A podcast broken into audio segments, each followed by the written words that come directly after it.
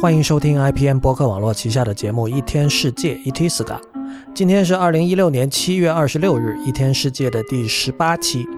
一天世界》是 IT 公论的续集，一个在读者和听众的支持和资助下成立的媒体计划。《一天世界》用整体性的视角观察当代社会、技术文化以及商业风景，对抗消费主义导向的论述，强调对技术和艺术的敏锐感受力以及精神和肉体上的强健。和 IT 公论不同，一天世界在未来不会承接广告，更加不接受软文或植入。如果你喜欢我们的节目，我鼓励您成为会员，让一天世界真正做到无所畏惧，并帮助我在后稀缺时代尝试写出别处没有的文字。那么，可能我们的会员朋友在上周注意到了哈，就是之前我们承诺的是每周有两到五篇会员通讯。呃，上周其实从周二开始，每天都就是每个工作日都有，一共发了四篇。呃，那么这是我的一个上周做的一个尝试。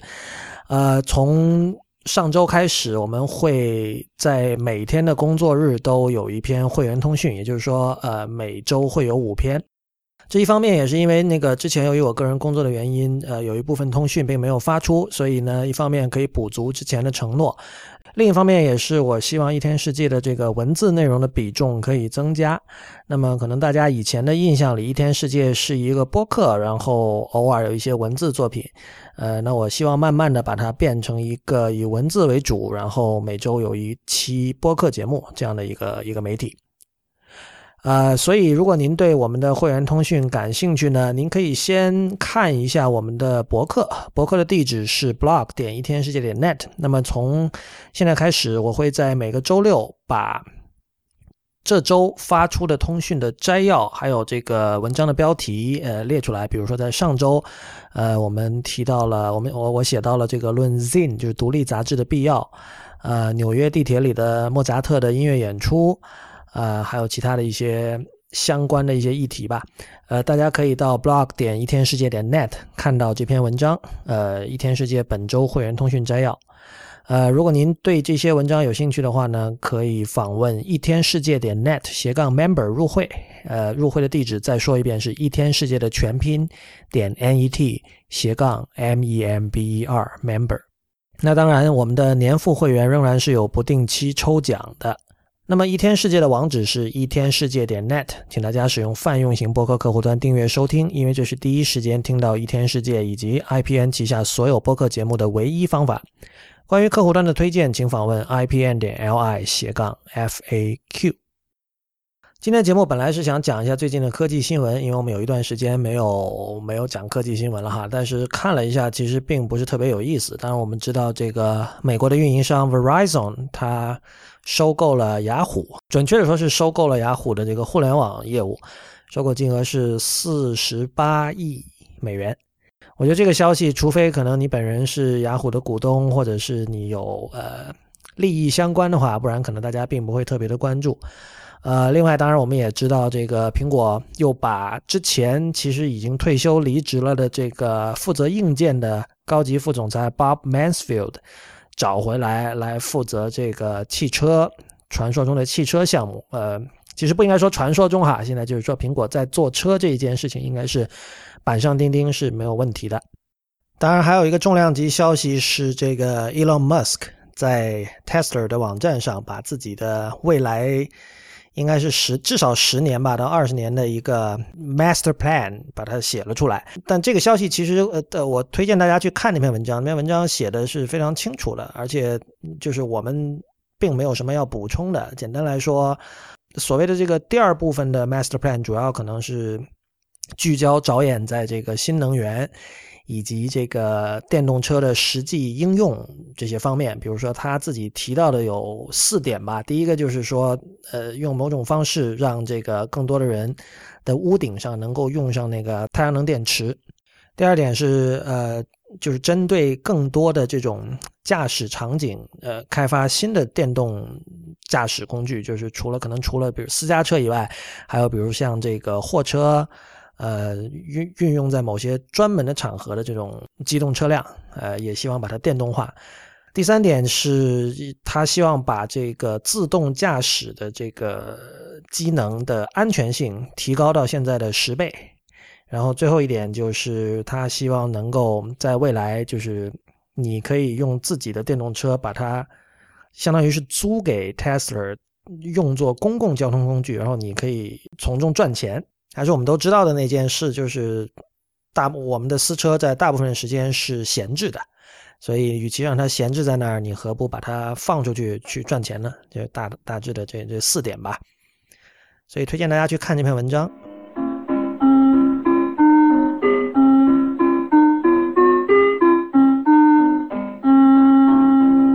呃，今天的主要内容是介绍两本书。呃，第一本书的名字叫《Chaos Monkeys》，就是混沌猴子。它作者的名字叫 Antonio Garcia Martinez。呃，这本书最近引起了不少的反响。就它有点像是我之前在一天世界里介绍过的另外一本叫《Disrupted》的书，就是那个 Dan Lyons。写的那本关于他在波士顿的一家创业公司的这个生不如死的经历的那样一本书，啊，就这两本书的特点，他们的共同点都在于，呃，这两个作者都是实际的经历了科技创业公司的风浪，就是他实际在这个创业圈里就打拼过。可能这个 Garcia Martinez 他的这个经历更加的丰富一点。嗯，他最早是高盛的量化分析师，然后后来成了创业者。呃，之后他的创业公司被 Twitter 收购了，然后他自己本人呢又去了 Facebook 工作了一段时间。和 Dan Lyons 一样，Garcia Martinez 也是一个很怎么说很擅长包装自己的一个人。你可以看到，如果你在网上搜他的经历的话，你会看到他是一个。之前曾经在 Berkeley，呃，就是加州大学 Berkeley 分校读物理的博士，但是中途辍学去创业了。然后他很注重强调说，他到现在他这个博士还没有读完。那其实属于一种叫怎么说 humble brag humble bragging，就是表面上看起来是在自我嘲讽，但其实是在告诉大家，你看我博士没有，我辍学，但是我现在仍然过得很不错，对吧？啊，同时他 永远不忘了强调，他现在住在这个旧金山湾的一条四十英尺长的游艇上，这是他的家。嗯，那么这本书它的副标题叫《Obscene Fortune and Random Failure in Silicon Valley》，就是硅谷的这个豪富。呃，巨额财富以及这个时不时会出现的一些这个失败的一些故事吧，就这样。呃，首先我想说的是，这本书我并不推荐大家去看，因为我在网上听了他的一些采访，然后看了一些相关的报道，以及呃，在在 Medium 上有他的那个书摘嘛，就是节选。呃，这本书其实跟 Disrupted 很像，就 Disrupted 我看完了之后有一有一种很糟糕的感觉，就是我觉得我浪费了这个。一大段时间来读这本书，就是它，它有点像你在玩。这那种非常让人上瘾的网络游戏，比如说这个像《皇室战争》啊，就诸如此类，像各种连连看啊，各种什么 Candy Crush 啊，诸如此类的游戏，就是他们就是这些游戏，其实它的设计者充分的 exploit 利用了你这个人的大脑和人性中的一些弱点吧，然后它让你欲罢不能，然后最终你会一方面觉得我靠又浪费了这么多时间，那一方面还是不停的在玩，呃。这两本书其实也是照着一就在一种类似的哲学的指导之下被写出来的。所以你可以看到，这个作者他会非常，比如说他在写写那段，就是他的公司，呃，一开始是想，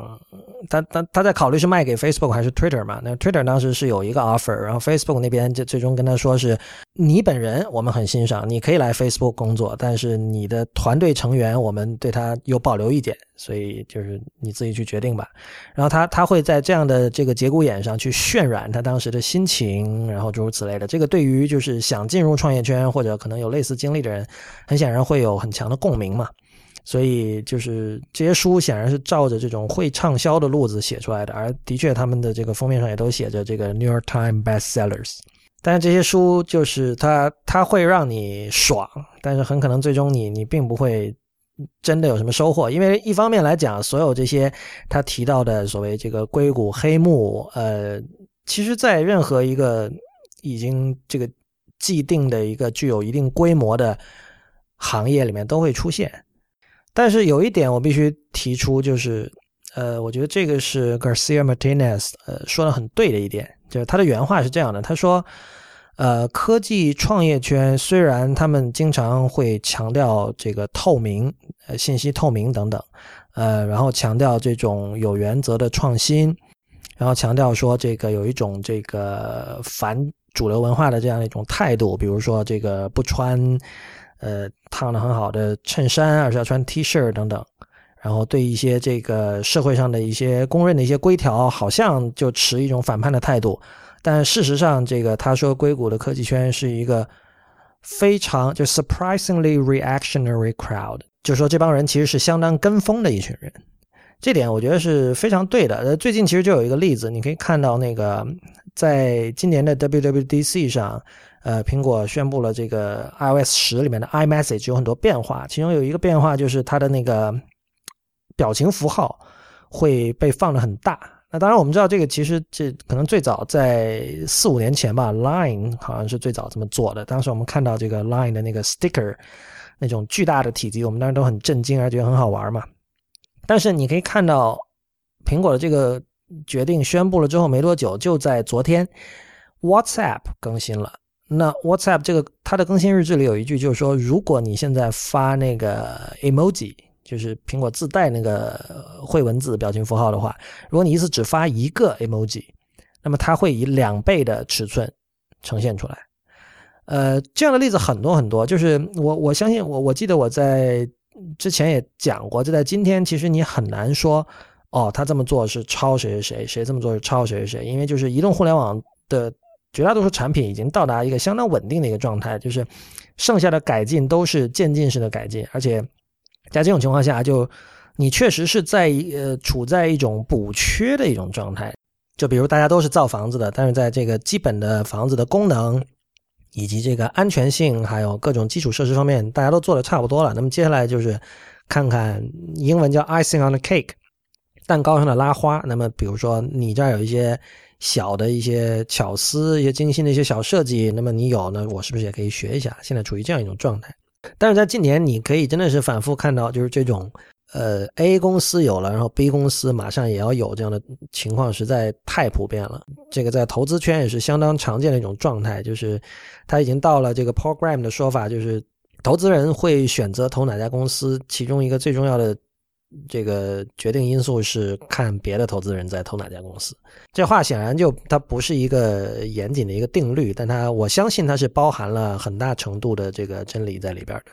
所以这个 Garcia Martinez 他自称就是他把这个嗯科技圈很多人不敢说或者不想说的话，或者觉得说了之后自己会在这个行业没法混的话都说出来了，所以感觉很有爆点的一本书吧。如果你对这类东西感兴趣，或者你就想在就我知道大家可能上班，比如写程序也好，或者是跟各种人玩各种办公室政治也好，都已经非常疲劳。就如果你下班之后想看一些跟你所处的行业有关，然后很有娱乐性，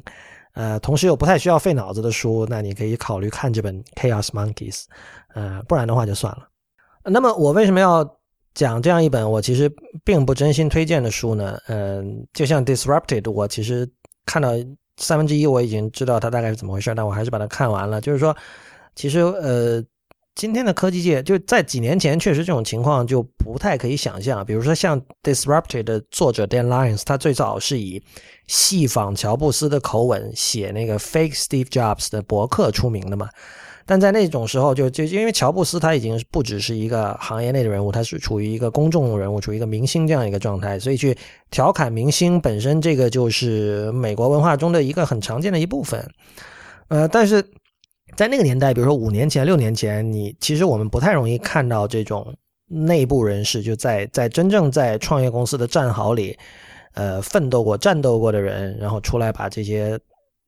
这些话就全部给抖出来的。Garcia Martinez 自己也说，他他这种书的传统，其实始作俑者应该是那个 Liar's Poker 的那个人，就是 Michael Lewis。Michael Lewis 当然是就非常有名的这个金融，他一开始就是金融界的人嘛，但他后来就是写了好几本都非常畅销的书，讲金融界的内幕，呃，包括这个像 Liar's Poker，像这个 Moneyball，像 The Big Short。呃，等等等等。然后 Flash Boys 讲这个高频交易的，呃，像 Moneyball 这种还改编了电影，所以这个其实在美国也是有这样一个传统的。呃，Chaos Monkeys 的特别之处可能在于它涉及的都是一些目前仍然可以说如日中天的科技公司，比如像 Facebook、像 Google、像这个 Twitter，所以可能它的这种狗血的程度又增加了几分。呃，但不管怎么说，能有内部人士出来说话还是很好的。就是我们可以回想一下，类似像这个 Google 退出中国这件事情。呃，据我所知，目前我们。要想找这方面的资料看，可能我们能看的比较正式的出版物，仍然还是像 Steven Levy，呃写的那本《In the Plex》，那是二零一一年出的书了。那里面有专门一章是讲这个 Google 在中国的道德困境那章。呃，我们也知道，因为有这样的一段内容，然后 Stephen Levy 本人又不希望它被删或者说修改，所以这本书一直没有能够有简体中文版本，但是有繁体中文的版。呃，但是我们可以想象哈，就是我相信我们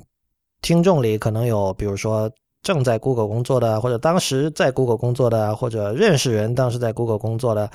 这些人很可能今天出于各种各样的原因都这个沉默不语。对吧？但是如果他们有看 Steven Steven Levy 的书的话，可能会觉得，我靠，这个跟我当时经历的差太远了。这个人什么都不懂，这个是完全可以想象的。就是历史事件的目击者、当事人看到一个外来者通过采访和资料收集、整理、分析之后写出来的东西，一般来说他都会觉得说。这是不对的，或者这这是不准确的。呃，的这种这种想法未必正确哈，因为首先我们都知道记忆是会会会骗人的。作为一个当事者，你记得的当时的这种情况，很可能跟你当时的心境，还有你的状态，诸如此类很多细节因素都有关系。但另一方面，就是所谓兼听则明吧，就是这个，我觉得如果能有内部人士出来讲这样一段故事，仍然是比没有会更好。可能《Chaos Monkeys》和《Disrupted》这本书，这这一类的书，它的主要的价值就在这里吧。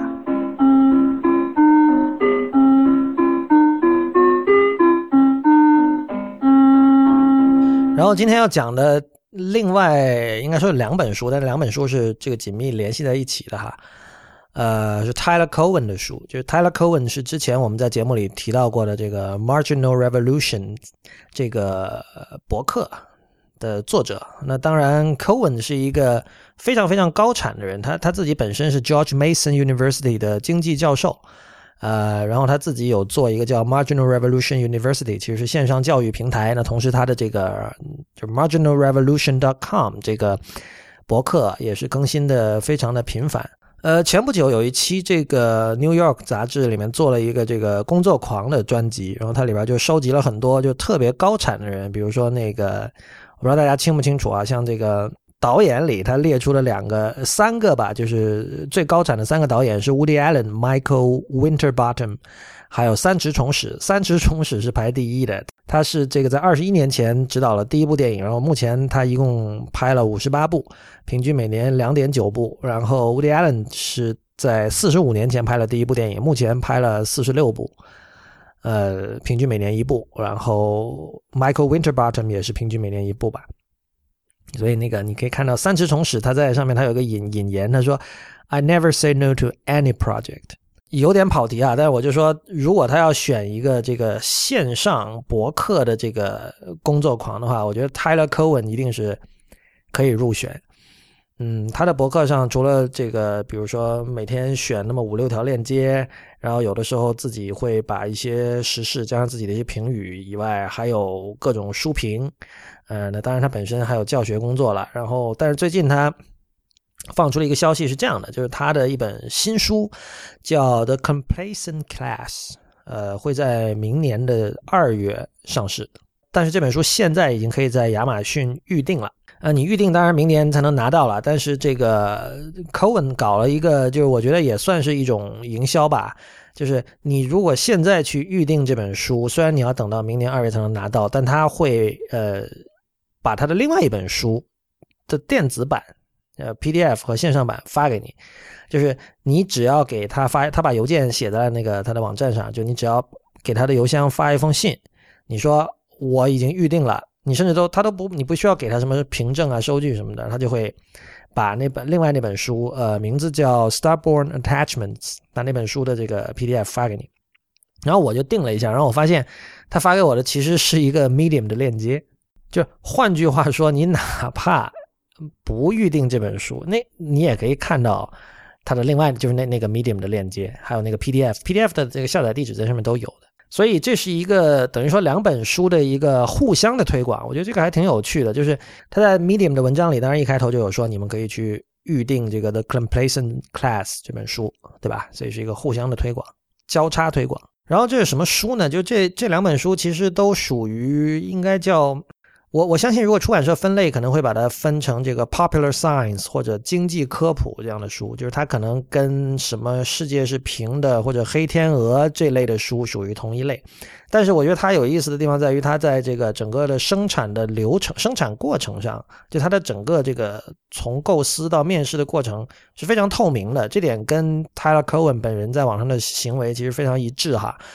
就比如说那个这第二本书《Starborn Attachments》，目前你可以在那个 Medium 的那个网站上看到一个四万五千字、四万五千个英文单词的这样的一个版本。他说这是他在过去十五年里，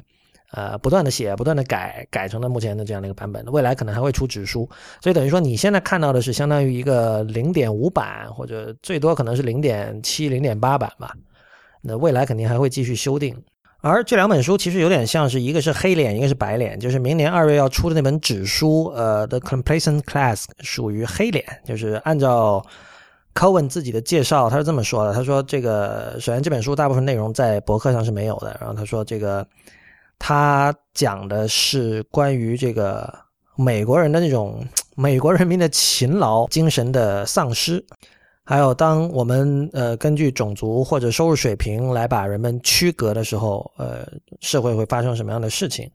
呃，为什么犯罪率会上升？呃，为什么经济发展会呃，为什么经济增长会停滞？呃，然后他也提到了这个，他认为 Steven Pinker 就是写那个语言本能那个人。他关于这个世界和平的见解是不对的。我估计这里指的应该是那本，就之前我在博客上发过叶边陛下官的叶边写的一篇叫《叶边在读什么》，就他有提到那个我们人性中的善良天使那本书。Pinker 认为这个暴力其实是在整个人类史上是不断呈下降的趋势。虽然我们今天看到有很多战争，然后经常有。这个枪击案啊，等等等等的，但是如果你从这个上古史一直梳理到现在，其实今天的暴力比以前是少的多的多了。嗯，但是似乎这个 Cohen 教授觉得 Pinker 的这个说法，就是他对可能他对于呃世界和平的观点过于乐观了吧。最后，Cohen 教授说：“这个这本书讲的是为什么未来会是一个可怕的世界，所以这是黑脸。然后白脸其实就是这个，等于说他给的解药吧。呃，《Starborn Attachments》的这本书的副标题叫《关于自由、繁荣、尽责之个人、个体、公民社会的构想》，大概是这样：“A Vision for a Society of Free, Prosperous, and Responsible Individuals。”我觉得这本书其实是他试图在一个这所谓的后现代的世界里找出一条路。就是之前可能节目也有提到过，就是后现代是一个一种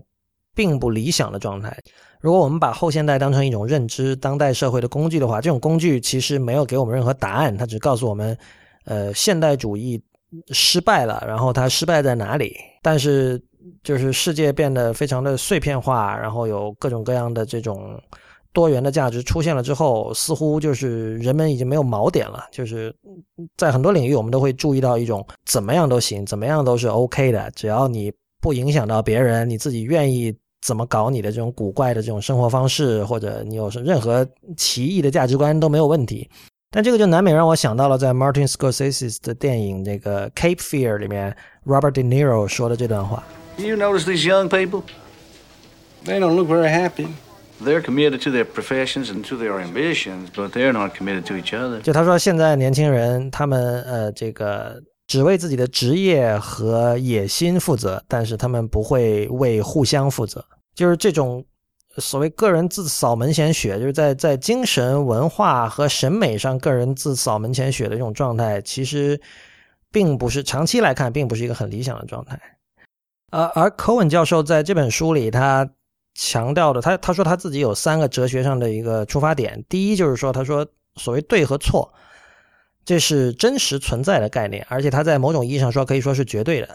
不要去问如何定义对和错，就是很多时候我们通过常识就可以知道某件事情是对的。我觉得这个这个对于呃中国的读者来说，其实非常有相关性吧。就是我觉得最典型的例子就是关于盗版的讨论，在我个人看来。你通过常识就可以知道，无论任何形式的盗版都是都是错的。那么，但是我们可以看到，在过去十年吧，中国的这个中文互联网上的讨论，关于盗版的讨论，可以看到这样的论点，就是说，哦，盗版其实在对于信息的流动起到了某种积极的作用。呃，没错，如果没有盗版，我不可能在比如大学的时期看到很多，比如欧洲电影，或者听到很多国外的音乐，这都是。真实发生了的事实，但这并不代表盗版是对的，对吧？在道德上是错的事情，它有可能带来一些正面的结果。我觉得这个并不是什么非常难理解的事情。但如果我们因此就把对和错视为就是纯粹相对主义的东西，这个这个最终会导致各种各样的问题。所以这是 Cohen 提出的第一个哲学立足点吧。第二个立足点就是说，呃，人类的大脑有其限度，就是我们我们不应该认为。呃，我们可以比如说预知未来，或者我们我们对于我们基于现在的各种统计工具或者现在的各种数据，然后对未来进行的判断是靠谱的。就我们应该默认认为我我们的判断是很可能是错的。第三个立足点其实很简单，就是这个复数主义，就多元主义，就是他相信这个好的、美的或者正确的价值观不只有一个。那么听起来其实第三点跟第一点很矛盾啊，就是说你你怎么解释说？这个文化多元主义或者价值多元主义的存在和这个对错的这种呃具有一定的绝对性，这两者你怎么把它调和起来？然后，因为这个书我也刚开始看啊，但是 Cohen 说他认为这种调和是每个人必须去做的，而且他觉得这是值得做，而且是可以做到的一件事情。然后我目前看到就是有有一段我觉得特别有趣的，就是他提到说，就是我们怎么面对未来，怎么怎么去思考未来。就从刚才提到三个立足点出发的话，其中呃第二点就提到人类的思维能力有其局限，正是这一点以及它所带来的一些认识，比如说就是我们对于未来的预测，其实很多时候是远远没有我们自己想象的靠谱。然后从这里可以很直接的，就是推出一个合乎逻辑的结论，就是说思考未来其实。更多关乎的是信仰、信念，而不是这个事实、逻辑或者说推理。也就是说，其实思考未来是一种宗教性的体验。这里 Cohen 就是他写了这样一段话，他说：平均而言，呃，宗教人士或者说有宗教信仰的人士，他们的生育率会比其他的人高。他们参与这种长期的商业项目或者说这个慈善项目。为未来准备的慈善项目的这个比例也比其他的人要高，这并不是一个偶然，因为他说这个其实 Max Weber 就韦伯社会学家韦伯，他很早之前就就提到过这一点。我觉得这点有趣的是在于，在今天是一个就科学盛世吧，虽然就是 民科当然还很多哈，很多做科普的人也有一种生不如死的感觉，但是整体来讲，就是我觉得今天人类比以往任何一个历史时期。会更重视科学，重视用科学的方法去认知世界，呃，而宗教其实是处于一个衰落的这样的一个状态，呃，但另一方面呢，我们处在一个大家都这么热衷于思考未来的这个时期，而这个时候，Cohen Cohen 提出，如果你要思考未来，你要依靠的，或者说这不一定是你的方法，而是说你的一种像一种定心丸或者定海神针这样的一种东西，你所需要的是一种宗教情怀。我觉得这是一个相当新颖和有趣的一个观点吧，而且我本人也是认同这个观点的。我就想起了以前《经济学人》杂志在去年吧做过的一个关于家族企业的一个专题，之前在节目里应该也提到过。他具体讲了一件事情，就是说所谓职业经理人这种制度，一直被这个商学院的人视为是一种呃非常理想的这个商业制度，但是其实它有自己的一个结构性的问题，就是最简单的是说。职业经理人他的职业的定义就决定了他必须去追求短期目标，呃，因为他本身的上或者下，就是他其实是取决于，比如说两年之内他的这个财务报表是不是足够的好看，就他并没有足够的动机去以比如说十年甚至五十年、一百年来思考一个企业。虽然在今天我们会觉得，可能今天尤其科技界啊，你没有办法，就任何人都没有办法以五十年的尺度去思考，因为五十年以后、三十年以后、二十年以后世界会是什么样子，我们都不知道。但是，呃，家族公司其实至少它在整个组织结构上，它决定了参与其中的人，或者说主要的这个利益相关者，他会有足够的动力。确保呃这个企业能够万古长存，尽可能的万古长存。所以呃就是这里所依赖的，就可能真的虽然它可能未必是某种具体的这个宗教情怀，但它至少是一种呃更加软性的，而并非像很多人相信的那样是某种呃从理性和科学的角度出发推导出来的某种这个制度，并不是靠这种东西来保证的。所以我十分推荐大家去关注呃 Cohen 教授这两本书《The Complacent The Complacent Class》还有这个《Stubborn Attachments》。具体请关注本期这个我们的网站一天世界网站上的链接。我觉得 Cohen 有意思的地方在于，就是他的整个人的存在其实是就是非常互联网的。他首先非常的透明，他把自己的每天就是他几乎每天在网上，英文的说法叫 “thinking out loud” 嘛，就是他每天会把自己的思维。摊出来给你看，然后解剖给你看，然后等于说你是参与了他写这些，在某种程度上说，参与了他写这些书的这个过程。而这个跟他搞这种这个 Marginal Revolution University 搞这种线上教育，就就整个这是非常统一的。他是一个非常 consistent 的人。当然，往往这种就是这样的一种怎么说啊，知识分子或者说写作者会让人有这样的担心，就是他有没有足够的能力，或者他的思维。还能不能够进入那种把诸多的这个线索和这个材料整合成一本完整的、有清晰的逻辑和面貌的书这样的一种能力？因为很多这个就长期在网上以博客的节奏写东西的人，尤其像这个 Cohen 是这么高产的一个博客作者哈，呃，他的书会确实会有这样的问题，就是你会觉得那个书会像是一本一本这个博客文章的结集。呃，但他自己讲了，就是说这个 completion class 里面，它的大部分的内容，绝大多数内容是没有在他的博客上出现的，所以我本人也比较的期待。就他这是一个写作，不只是一个出版的实验，就刚才提到两本书的交叉推广，同时也是一个写作上的一个实验。好吧，这就是今天的一天世界。这期节目为大家介绍了 Antonio Garcia Martinez 的 Chaos Monkeys，呃，这本书，以及这个 Tyler Cohen 教授的 The Complacent Class 和 Stubborn Attachments 这两本书。再次强调，Chaos Monkeys 这本书我并不是全身心的推荐的。那么，谢谢大家的收听。第十八期的一天世界 ET 四个就到此结束，请大家不要忘记，我我们现在已经从一个播客节目，慢慢的往一个以文字内容为主的一个媒体开始过渡。呃，我们会在每周的工作日，周一到周五，以北京时间为准，会有一篇会员通讯。如果您喜欢我们的节目，您可以成为我们的会员，这样不仅可以支持我们把一天世界做得更好，同时也可以收到这些会员通讯。年付会员还可以参加不定期的抽奖活动。